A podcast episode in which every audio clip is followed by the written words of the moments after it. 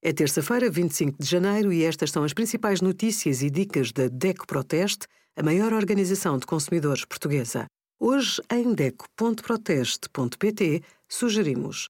A maioria dos pais não acredita na recuperação da aprendizagem dos filhos este ano letivo, segundo os resultados do nosso inquérito. As obrigações dos recibos verdes com a Segurança Social e o nosso simulador para escolher o melhor seguro de saúde. Quem trabalha a recibos verdes e faz 40 horas semanais não tem direito à licença de aleitamento.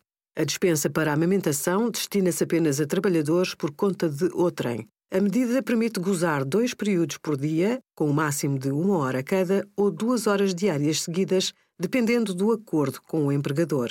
Quem trabalha em part-time tem direito à dispensa, mas por tempo mais reduzido. Para o pai beneficiar desta medida, tem de avisar a entidade patronal com 10 dias de antecedência.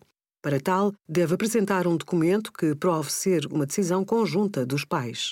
Se a empresa pedir, o trabalhador ainda deve entregar um documento a comprovar que a mãe tem um emprego e não irá usar a dispensa ao mesmo tempo que o pai. Obrigada por acompanhar a DEC Proteste a contribuir para consumidores mais informados, participativos e exigentes. Visite o nosso site em deco.proteste.pt.